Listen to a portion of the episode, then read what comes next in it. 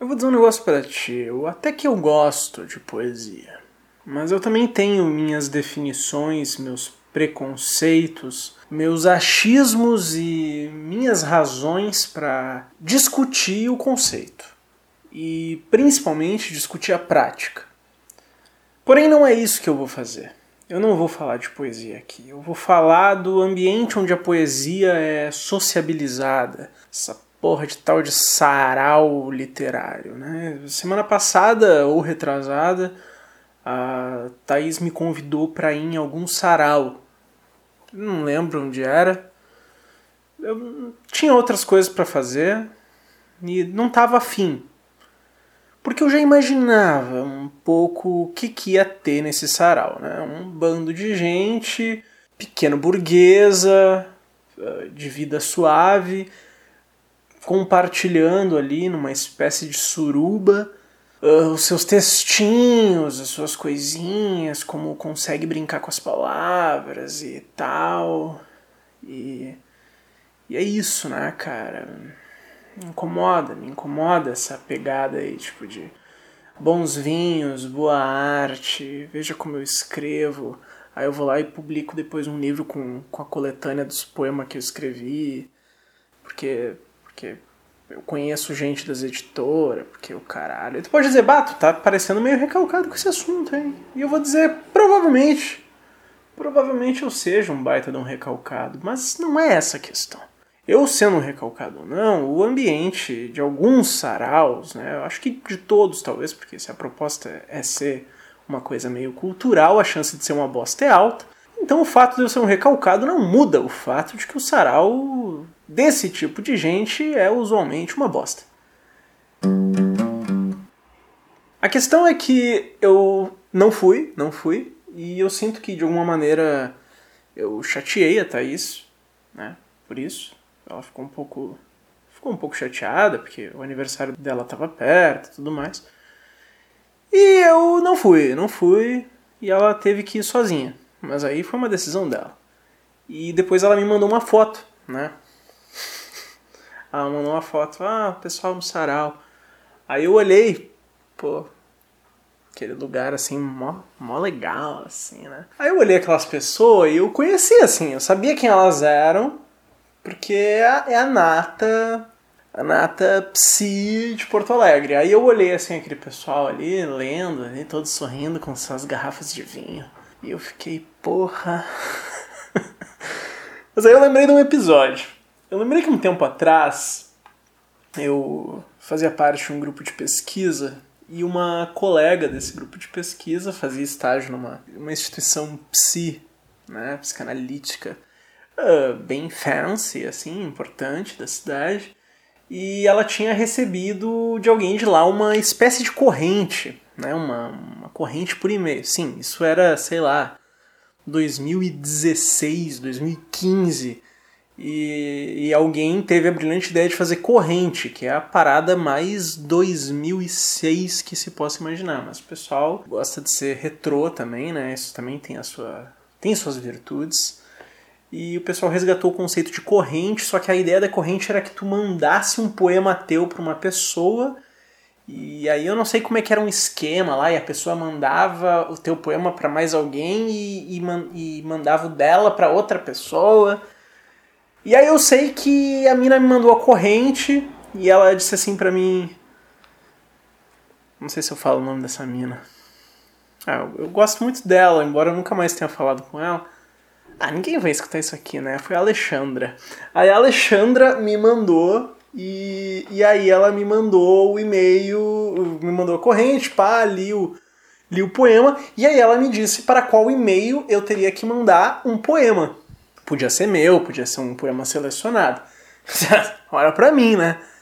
Jura que eu vou mandar um poema que não seja meu. Se eu tenho a oportunidade. De... Se eu tenho a oportunidade de ser lido, é óbvio que eu serei lido. Jura, né? Para começar, eu nem leio poemas. O único poeta que eu li na minha vida foi Alex Magnum, que tinha um blog na época que se chamava Alma Jackson, que era ali uma mistura dos dois nomes dele. O Alex Magnum é o maior poeta que Porto Alegre já teve, tem e terá. Então, eram os únicos poesias que eu lia, além das minhas próprias, eram as do Alex Magnum. E eu não sei porque eu não mandei um poema do Alex Magnum, acho que meu afã estava mais por ser lido. Mas de alguma maneira, se a pessoa lesse um poema meu naquela época, ela estaria lendo alguma coisa do Alex Magnum, porque a gente tinha uma certa sincronicidade, para usar uma terminologia junguiana aí. Bueno, aí eu aí ela mandou um e-mail e me disse quem era a pessoa para quem eu ia mandar. Eu não vou falar o nome dessa pessoa, mas era um cara que possivelmente talvez até estivesse nesse sarau para o qual a Thaís me convidou e que eu não fui, ainda bem. Aí eu mandei um poema pra esse cara, né? E eu ah, é um poema que é um antipoema, né? Um, um bagulho absurdo que eu tinha escrito, sei lá, quando eu. Isso tudo deve ter sido em meados de 2015. Esse poema eu tinha escrito ali por 2012, 13. Então eu era um jovem, já um adulto, mas um adulto jovem ainda, com uma, com uma mentalidade adolescente, como a que eu ainda preservo, só que um pouco mais agravada. E eu tinha escrito esse poema que era só para zoar, assim, esses poemas que não rimam, né? E eu encontrei ele aqui. Agora que eu tô vendo a data, foi, foi enviado no dia 28 de abril de 2016. Então olha aí. Tá no meu e-mail ainda. E aí eu vou ler ele aqui. Vou ler ele aqui para deixar registrado, né? Com a minha interpretação, porque ele é um poema que tem que ser lido com uma nota de raiva. E, e esse poema aqui que eu, que eu apresentei, né?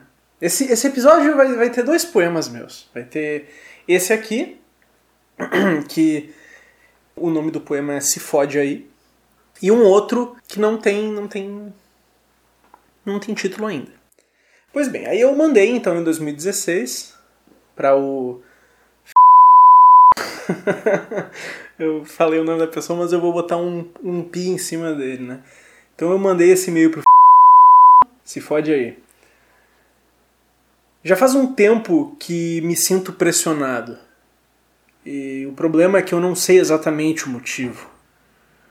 Talvez seja o tempo e o pesar de lembranças fúteis, particulares, egoístas, mas principalmente inflexíveis para o meu azar. Eu sou normalizado, eu sou normatizado, eu cumpro ordens e eu não me arrependo de vasculhar o que não me pertence. Porque eu gosto mesmo são das rimas pobres, podres, que não agradam os cultos de belas roupas, trajes e trejeitos pesados, tenros, exibicionistas. Eu odeio todos! Eu odeio principalmente a insistência. Não me admira que, no final das contas, persista na minha couraça muscular enrijecida um saco de tolas falas vazias e sem nexo a flor do existir que permite a procriação, nada mais do que meras exigências, das quais eu sigo fugindo. Uma risada é o fingimento, eu vos digo, pois me sinto velho e o tempo nunca foi tão relativo. Mas corre, tu és jovem e capaz. Nem sou jovem, nem capaz e tampouco sei correr. Oxalá soubesse ao menos caminhar, seu filho de uma puta, porque tudo que eu aprendi não vem da escola, dos livros, dos mestres. Eu aprendi somente a sobreviver. E isso, meu caro viajante sem rumo, isso não é transmitido. Isso apenas existe. Existe gravado dentro de mim, gravado em cada parte da minha transcrição genética. É um dever mais do que inato se manter em pé. E por esse motivo me fizeram odiar os suicidas, os fracos e qualquer classe de entregues. Problemas sempre existirão. Do mesmo modo, a vida é cheia de possibilidades. Mentira. Em partes, uma grande mentira. Vai ter vezes em que tentar não resulta em bons frutos. Tampouco a fé ou qualquer concepção de destino e acaso vai acalmar um coração desesperado. Infortúnio, sim. Esse sim faz parte da vida. As alternativas, dizem, são de livre escolha, mas o resultado pode ser o mesmo para todas. Se fode aí. Obrigado. Obrigado, obrigado pelas palmas. Muito obrigado. Pois é, é eu mandei isso e eu assinei, né? Quando eu mandei para ele, eu assinei monocórdio tedioso para explicar que não era eu, não era aquele e-mail ali, era eu lírico monocórdio tedioso, né? Uh, acho que o cara não passou adiante porque não chegou a, a, as novas partes da, da corrente, ela foi quebrada no meu elo. então acho que o cara não gostou da brincadeira, não gostou do, do poema. O poema não era uma brincadeira, né? Acho que ele não. Não sei se ele não gostou do, do lance da corrente, mas. Mas acho que ele não mandou adiante, acho que ele não gostou da minha poesia. Não sei, não sei o que aconteceu. Não, não veio mais nada sobre a corrente. E e foi isso. Aí tu vai me dizer, tá, comenta o poema aí. Claro que não, jamais farei isso. Não tem razão de comentar um poema. Mas o que eu posso dizer dele é que ele é uma zoada, né? Ele é tipo uma tirada de sarro. E ele é muito mais interessante de ser ouvido do que de ser lido. Porque se tu apenas lesse ele, talvez tu acharia muito pior do que tu tá achando agora que tu ouviu. Mas com a minha interpretação, né, com essa parte que eu bato na minha veia, enquanto eu falo da transcrição genética, isso é um bagulho assim que, ao vivo, com uma luzinha baixa, num palco assim, minimalista, pós-moderno, assim, né? Teatro, teatro conceito. Tá louco, cara. Cagam perna baixa de, de tesão por essa interpretação. Mas enfim, aí eu escrevi, mandei esse poema e, ó, nada. E eu tenho certeza que esse arrombado que recebeu esse poema aqui e não deve ter gostado, ele e ou, e, ou os amigos dele estavam lá no sarau, porque a Thais mandou a foto e eu tenho certeza. Mas tudo bem, as pessoas são boas também, apesar de elas serem horríveis, elas são boas. Mas eu, eu não gosto, eu não gosto desse tipo de rolê, porque imagina se eu chegasse num, num lugar fancy, um sarau todo, né, burburinho, barulhos de taças, vinho, garrafinha branca. Ah, tu acha que, que eu ia ser bem quisto com um poema desse? No máximo ia ter algum uma pessoa muito, muito mais interessada em me estudar do que, de fato, estabelecer algum tipo de contato comigo, que ia vir se interessar e aplaudir, mano. No geral, meu, isso aqui causa mal-estar. E um dia eu vou contar aqui do episódio em que eu participei da, da disciplina de escrita criativa do escritor e professor Charles Kiefer. E aí eu vou contar do, da vez que eu, que eu escrevi um conto que a turma inteira ficou em silêncio depois que eu li. Ninguém bateu palma. O pessoal ficou em silêncio e aí eu, eu olhei assim pra todo mundo, tava todo mundo me olhando com uma cara de pavor. Mas enfim, uh, voltamos aos saraus. Esse aqui é um tipo de poema que no sarau esse eu não, não teria sucesso. Mas eu me recordo de um outro sarau que talvez se eu tivesse lido isso teria tido um efeito. É, lá no tempo que eu estudava na, na, PUC, a gente ia matar aula no bar do russo. Uh, uma época a gente estava lá no russo e tinha um papel colado assim na, na, parede do russo, né? um papel lá engordurado, como todas as coisas que estavam dentro do bar do russo. E nesse nesse papel dizia sarau do russo, ou sarau alguma coisa, sei lá. Acho que era sarau do russo, sarau soviético, não sei. Aí era um sarau e dizia lá o horário, dia, pá. Aí o pessoal dizia, ai, vamos lá, vamos no sarau do russo. E eu tipo, ah, não quero, não quero. Porque é isso, né? Eu, eu tenho aqui minha, minha esperi poética, mas eu, eu não exponho ela, eu sou um tímido, eu sou um cara, tipo, muito fechado. E aí quando eu vou num lugar desse, eu vejo as pessoas muito à vontade em serem estúpidas com as idiotices que elas escrevem, eu fico desconfortável. Eu fico desconfortável porque eu queria aquilo ali. Não tá vendo? Recalque, pá.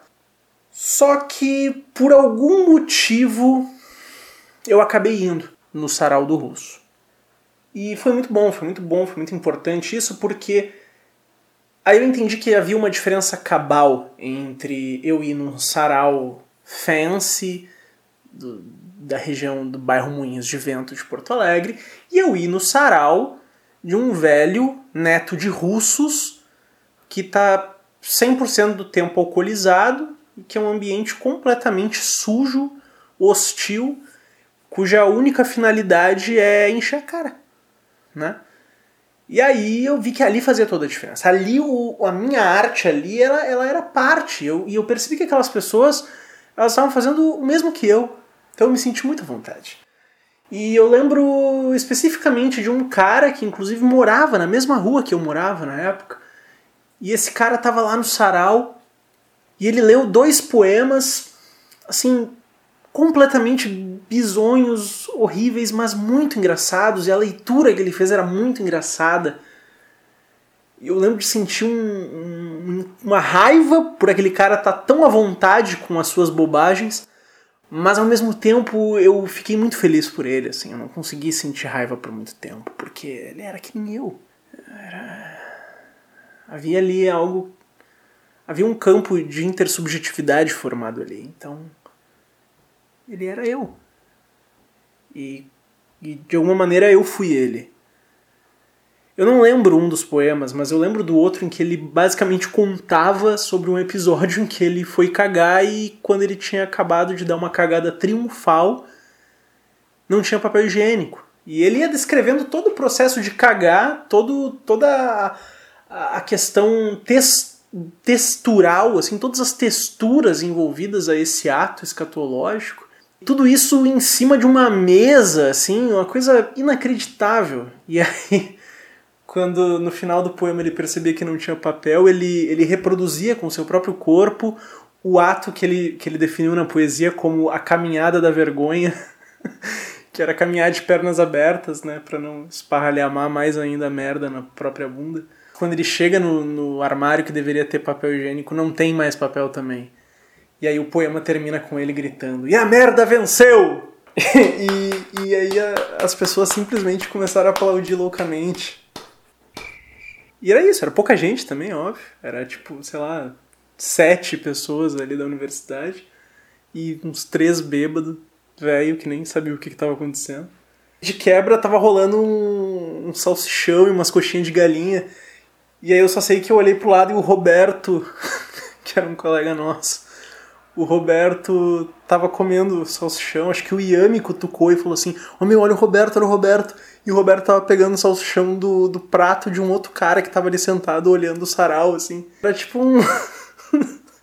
um salsichão velho, seco, gelado já ali, que tava horas ali assado, esperando ser comido, e o Roberto começou a comer ele como se nada tivesse acontecendo.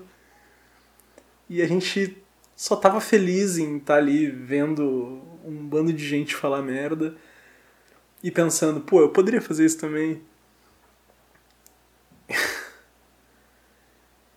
é engraçado, porque eu, de novo, eu vou reiterar o que eu falei no início, eu não gosto desses ambientes cool que a maioria dos saraus acabam sendo, e nem dos mais alternativos e mais chinelos. Eu não gosto, não, não me sinto à vontade em ambientes onde todos estão ali para se expor. Mas ao mesmo tempo, talvez uma das lembranças mais felizes que eu tenho é dentro de um sarau. Felizmente, o sarau do Bar do Russo, que tem um excelente pastel. Excelente pastel. Mas eu recomendo que peça sem ovo, exceto que tu goste de comer um ovo cozido inteiro, que não vai estar tá picado, ele vai estar tá inteiro dentro do pastel. E também recomendo sem pimenta, exceto que tu goste de ter a experiência de comer uma pimenta inteira. Mas enfim, sarau do russo. Não fui em nenhum outro sarau além desse. Acho que uma vez eu fui num sarau elétrico, que é ali na, no bar Ocidente, né? E eu lembro que eu fui. Eh, sempre falavam dessas porra desses saraus ali do Oriente. Ocidente. Melhor se fosse Oriente, né? E aí uma vez eu fui só porque o Humberto Gessinger tava lá. Ele mais umas pessoas que eu não sei quem era. E aí foi mais chato, né, cara? Porque o Humberto Gessinger, quando ele para de cantar, fica muito chato, né? Quando ele começa a falar, é horrível. É horrível. Ele para... Meu pai mesmo teve, já teve essa percepção. Meu pai achava Humberto Gessinger o maior gênio da poesia, assim, quando ele ouvia as músicas. Aí um dia ele ouviu Humberto Gessinger numa entrevista e ele ficou assim: caralho, ele fala de um jeito mó burrão.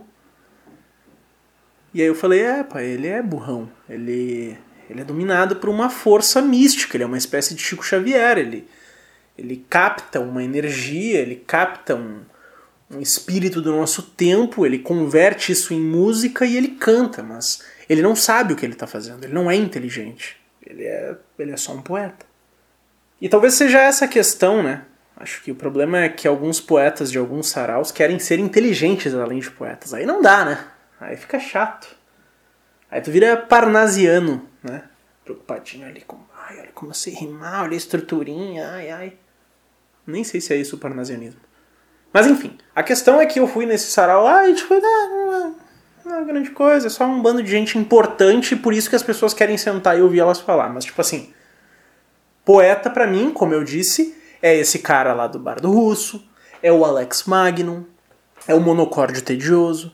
Isso são poetas, são grandes poetas. O Frank Jorge quase é um bom poeta.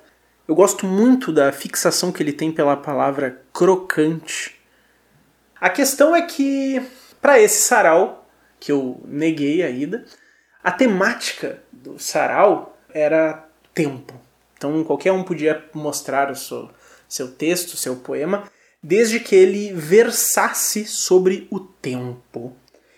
Isso é um bagulho meio, meio curioso, né? E inclusive quando a Thaís me falou da temática, eu, eu expressei isso para ela, que para mim o lance do tempo é curioso, porque tudo pode ser o tempo. E e se tratando de poesia, tudo pode ser absolutamente tudo, na minha opinião.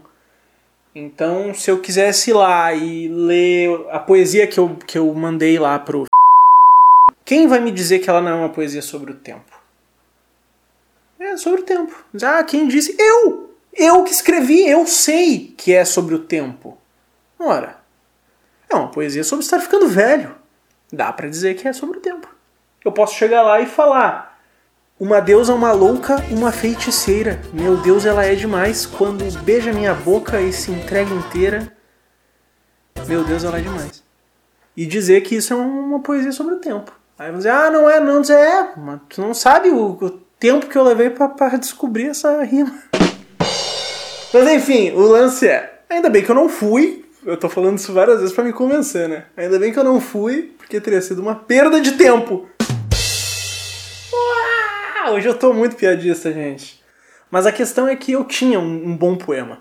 Esse escrito muito depois, né? Porque se o primeiro era de 2013, esse segundo, que, como eu disse, não tem título, esse é um poema que é mais recente e que eu atribuo valor lírico a ele. O outro, não. Eu vou ler ele porque eu não fui no sarau e agora eu vou ler aqui. Porque isso aqui é meu, esse lugar é meu, esse quinhão de, de internet é meu e eu ponho o que eu quiser. Eu vou ler essa poesia e foda-se. Tá legal? E se me der vontade, eu vou, vou ler mais uma lá no finzinho. Então. Então. Cala tua boca e presta atenção no que eu vou falar agora. Só deixa eu achar ela aqui porque. Bueno, o poema que eu teria lido nesse sarau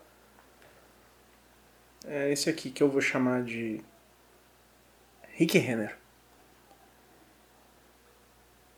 Eu vi seu perfil desenhado em sonho na carona de um carro. No volante, era a mãe dela quem dirigia. O trânsito não transitava, exceto pelos ônibus, que atalhavam em seus próprios corredores. Era de onde eu a via. Havia certa calma no modo como conversavam. Era assim que eram, sempre calmas nos congestionamentos. Diferente do meu pai, que nos dias de chuva e empoçamento das avenidas cortava o trânsito pelo corredor dos coletivos. E eu sempre gritava. Como se eu estivesse numa montanha soviética, excitado pela velocidade, pelo desenho da onda que os pneus do carro faziam sobre os terminais, abarrotados de trabalhadores, alguns empunhando latas de cerveja polar, desesperados pelo início da noite, o último descanso possível diante da escravatura da carteira assinada era para casa dela que meu pai me levava naqueles dias. Ele nunca negava carona em dias chuvosos. Muito embora eu insistisse e afirmasse o tempo todo que não me importava caminhar na chuva, que terrível era andar no sol. Talvez por isso hoje eu precise tomar vitamina D em cápsulas.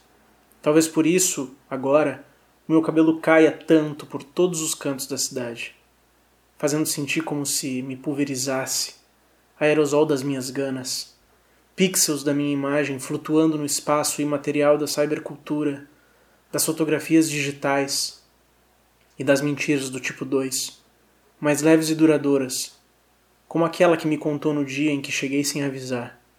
e precisei ficar esperando do lado de fora do prédio, pois não tinha chave e o porteiro havia pedido demissão. Ela sabia que eu ia chegar. Mas no telefone deixou claro por acidente que se pudesse, me desmarcava. Se eu não tivesse mais por lá, me desmarcava. Dei quatro socos em cada perna e sob a chuva guardei o grito de raiva dentro do casaco. Eu sabia o motivo dela, porque em outro tempo, em outra medida, aquele motivo fora o meu. Não demorou e o músculo da coxa começou a contrair. E eu fui fisgado por um desejo de voltar correndo, de retornar à zona de ignorância não consciente.